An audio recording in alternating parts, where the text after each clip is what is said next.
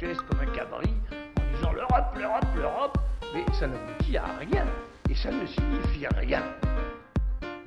Objection Votre Europe, l'émission qui renvoie les idées reçues d'où elles viennent, avec Tania Rachaud. Dans ce podcast, on vous propose d'analyser et de déconstruire les préjugés et les idées reçues sur l'Europe. Cette émission est réalisée par Léobardo Arango et Marin Hirsinger. Objection Votre Europe revient avec une série spéciale Green Deal présentée par les étudiants de l'Université Paris-Saclay. Le pacte vert européen, discuté au sein de l'Union européenne depuis 2019, explore de nombreux sujets liés à l'environnement et on a donc pensé qu'il serait intéressant de décrypter les enjeux et objectifs du Green Deal. Dans cet épisode, c'est Eva Robert et Annelle Garot qui vont nous parler des initiatives nées du Green Deal pour une aviation durable, qui sera abordée par le prisme des carburants alternatifs. L'Europe. Monsieur le ministre, le secteur aéronautique est l'une des plus grandes fiertés industrielles de notre pays. Nous sommes aujourd'hui une des seules nations capables de construire un avion de A à Z grâce aux 4000 entreprises de cette filière aéronautique et aux 263 000 emplois directs. Au total, c'est plus de 100 milliards d'euros de chiffre d'affaires générés par ce secteur. Cependant, si notre devoir est de faire prospérer cette belle industrie, il est aussi de notre responsabilité de prendre soin de notre planète. Les connaissances et les consciences évoluent et nos concitoyens ont beaucoup d'attentes sur la transition de ce secteur. Les Français continuent à regarder le ciel avec émerveillement. 8 sur 10 ont une très bonne image des transports aériens. Mais pour continuer à faire rêver, l'avion doit se décarboner. Le développement des SAF ces biocarburants quasiment neutres en CO2, est une condition indispensable au verdissement et à l'avenir du secteur. À ce titre, le projet de règlement européen en cours de discussion une ambition forte d'intégration progressive de ces carburants. Vous venez d'écouter le député modem Laurent Eskenegox qui, le 4 avril 2023, a interpellé Clément Beaune, ministre délégué auprès du ministre de la Transition écologique, chargé des transports, sur la stratégie nationale et européenne de développement des biocarburants.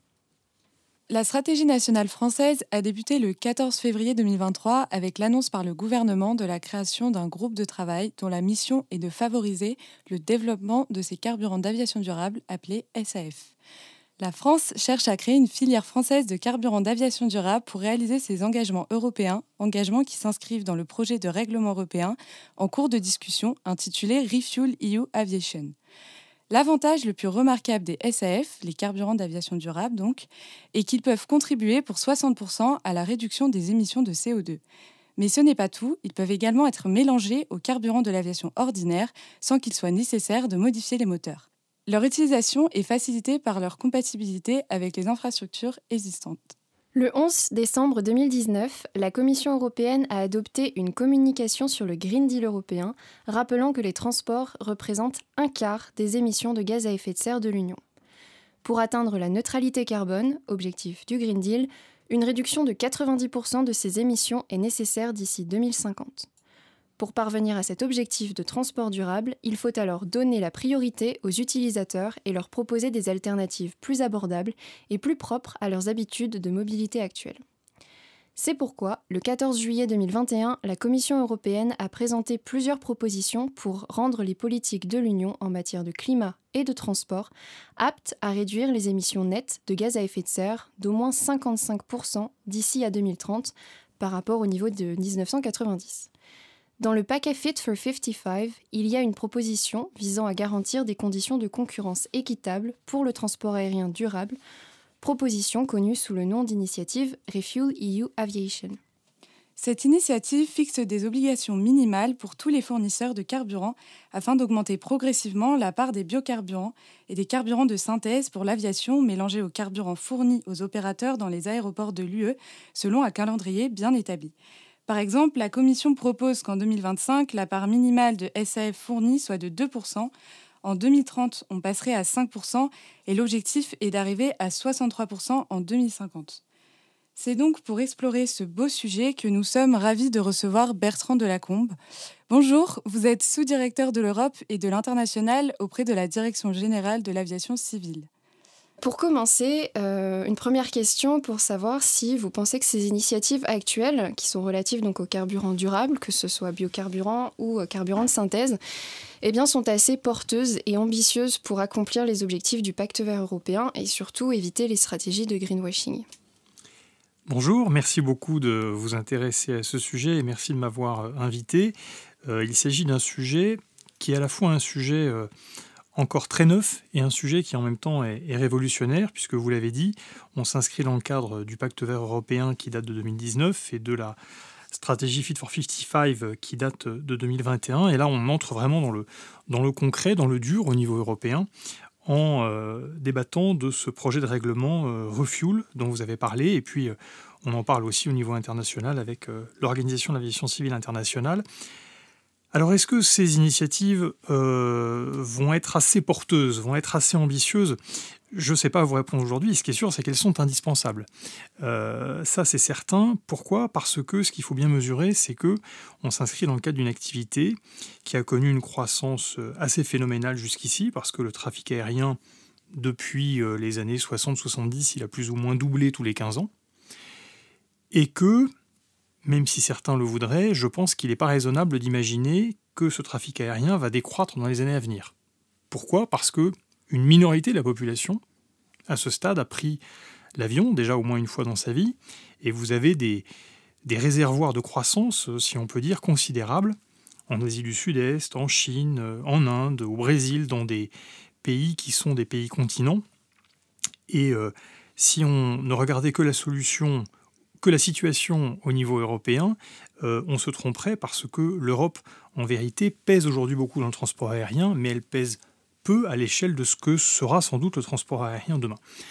C'est pour ça qu'il faut absolument prendre des initiatives très fortes pour diminuer nos émissions, pour euh, renforcer l'efficacité de notre transport aérien, parce qu'on ne peut pas se permettre d'avoir des émissions qui croîtraient autant que le, trafic. C'est pour ça qu'il euh, est absolument indispensable effectivement que, que nous prenions ces initiatives.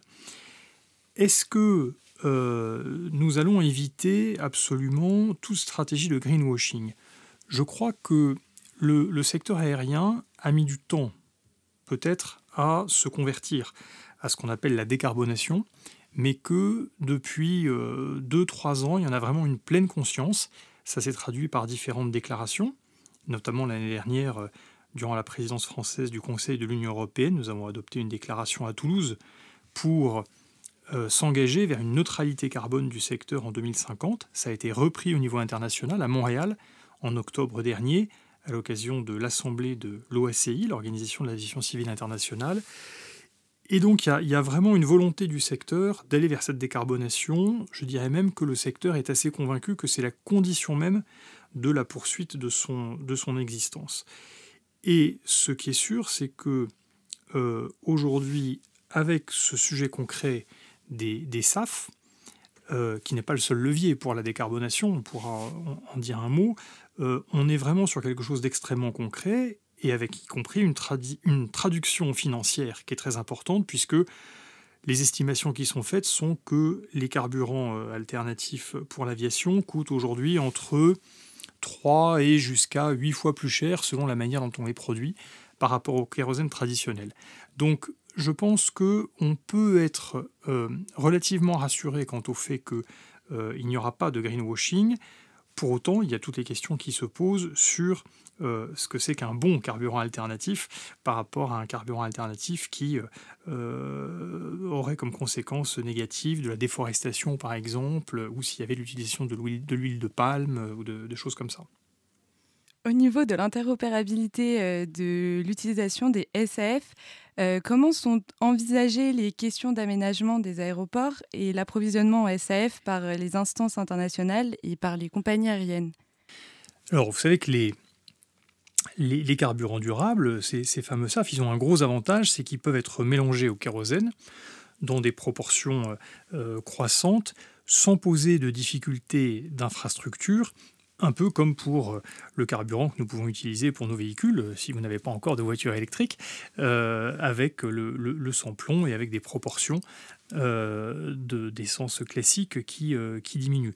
Donc on n'a pas vraiment de problème technique d'alimentation pour les aéroports.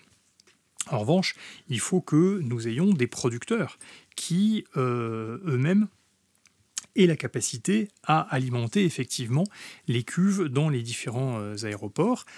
On n'a pas de problème non plus pour les compagnies avec leurs avions, puisque aujourd'hui les moteurs d'avion sont certifiés pour utiliser des proportions de carburant alternatifs qui sont bien au-delà de ce qu'on serait capable de fournir euh, et, d'utiliser concrètement. Donc c'est ça qui est un signe, un signe d'espoir et un élément positif, c'est que aujourd'hui on n'a pas de problème technique qui se pose pour pouvoir utiliser massivement ces carburants. En revanche, il faut pouvoir les produire, les distribuer, les acheter. Et ça, euh, c'est quelque chose qui est encore, euh, enfin, qui représente autant de, autant de défis en quelque sorte.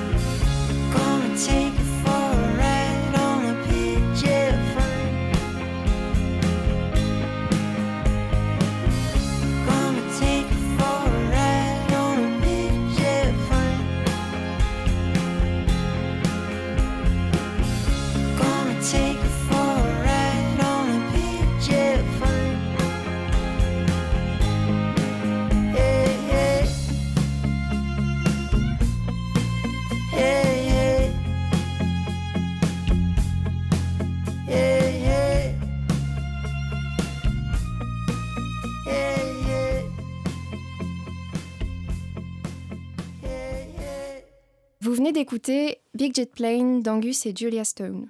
Nous sommes toujours euh, avec Bertrand Delacombe, sous-directeur de l'Europe et de l'international auprès de la Direction générale de l'aviation civile, et nous discutons des initiatives nées du Green Deal en lien avec l'élaboration d'une aviation durable par le prisme des carburants alternatifs. Alors, comment assurer un bon suivi des SAF et éviter euh, les dérives qu'ils peuvent engendrer, et comment assurer leur crédibilité?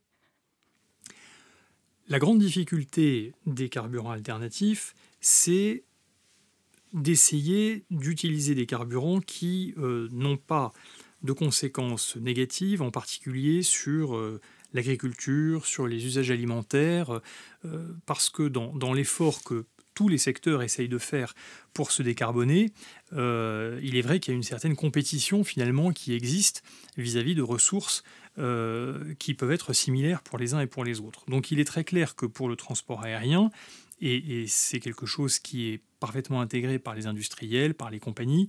Euh, il ne faut aller que sur des carburants dits de deuxième génération, c'est-à-dire euh, réalisés à partir euh, d'huile de cuisson, réalisés à partir de biomasse elle-même produite à partir de, de, déchets ou des choses comme ça, mais surtout pas à partir de produits qui pourraient être utilisés pour l'alimentation humaine ou, ou animale. Euh, tout ça, ça fait l'objet de travaux de normalisation, de certification. On en fait à l'échelle européenne, on en fait à l'échelle internationale avec, euh, avec l'OSCI, et on met en place des mécanismes qui portent euh, le délicieux acronyme de MRV. Euh, je dis bien M, il ne s'agit pas de s'énerver, mais MRV euh, pour la mesure, pour le, reportage et pour la vérification. En anglais, monitoring, reporting, verification. ou validation, je ne sais plus. donc, c'est un point qui est effectivement extrêmement important. Il ne s'agit pas juste de dire euh, vous inquiétez pas, on va produire des SAF euh, et, tout va bien se passer. Il faut effectivement qu'il y ait un suivi extrêmement précautionneux pour s'assurer que ce sont les bons SAF en quelque sorte qui sont, euh, qui sont produits et utilisés. Et donc, on a pu aborder le côté international, européen, et puis on a entendu aussi dans l'extrait audio euh, que la question de la souveraineté aéronautique en matière de production de nos propres carburants alternatifs, euh, c'est aussi une préoccupation. Euh, dans ce cas-là, eh où en est-on au niveau national? Oui, l'invasion de, l'Ukraine nous a fait réaliser que la question de la souveraineté vis-à-vis de l'énergie était absolument, absolument cruciale. On n'en avait pas forcément conscience autant jusqu'à présent sur le sujet des carburants pour l'aviation, on est encore au tout début de l'histoire et pour vous dire la vérité, il n'y a pas encore beaucoup de production, ni en France ni ailleurs euh, d'ailleurs. Euh, à l'échelle européenne, il y a un grand producteur finlandais qui s'appelle Nesté. Euh, à l'échelle française, on a la chance d'avoir une grande entreprise qui est parfois un peu décrié, mais qui est euh, un producteur d'énergie majeur à l'échelle mondiale, qui est Total. Euh, et Total s'est d'ores et déjà euh, assez fortement engagé pour pouvoir produire ces carburants alternatifs durables, et d'ailleurs vient de passer de premiers contrats avec Air France en particulier pour pouvoir les alimenter et les fournir sur la durée. simplement, ce qui est très compliqué euh, à, réaliser, c'est euh, vers quoi nous allons exactement. Et pour donner un ordre de grandeur, à l'échelle mondiale, l'Association mondiale des compagnies aériennes, IATA, estime que en 2030, il faudrait pouvoir disposer de 30 milliards de litres. 30 milliards de litres, alors que en 2021, il en a été produit 125 millions. Donc, vous voyez que le défi, il est considérable à l'échelle de la planète.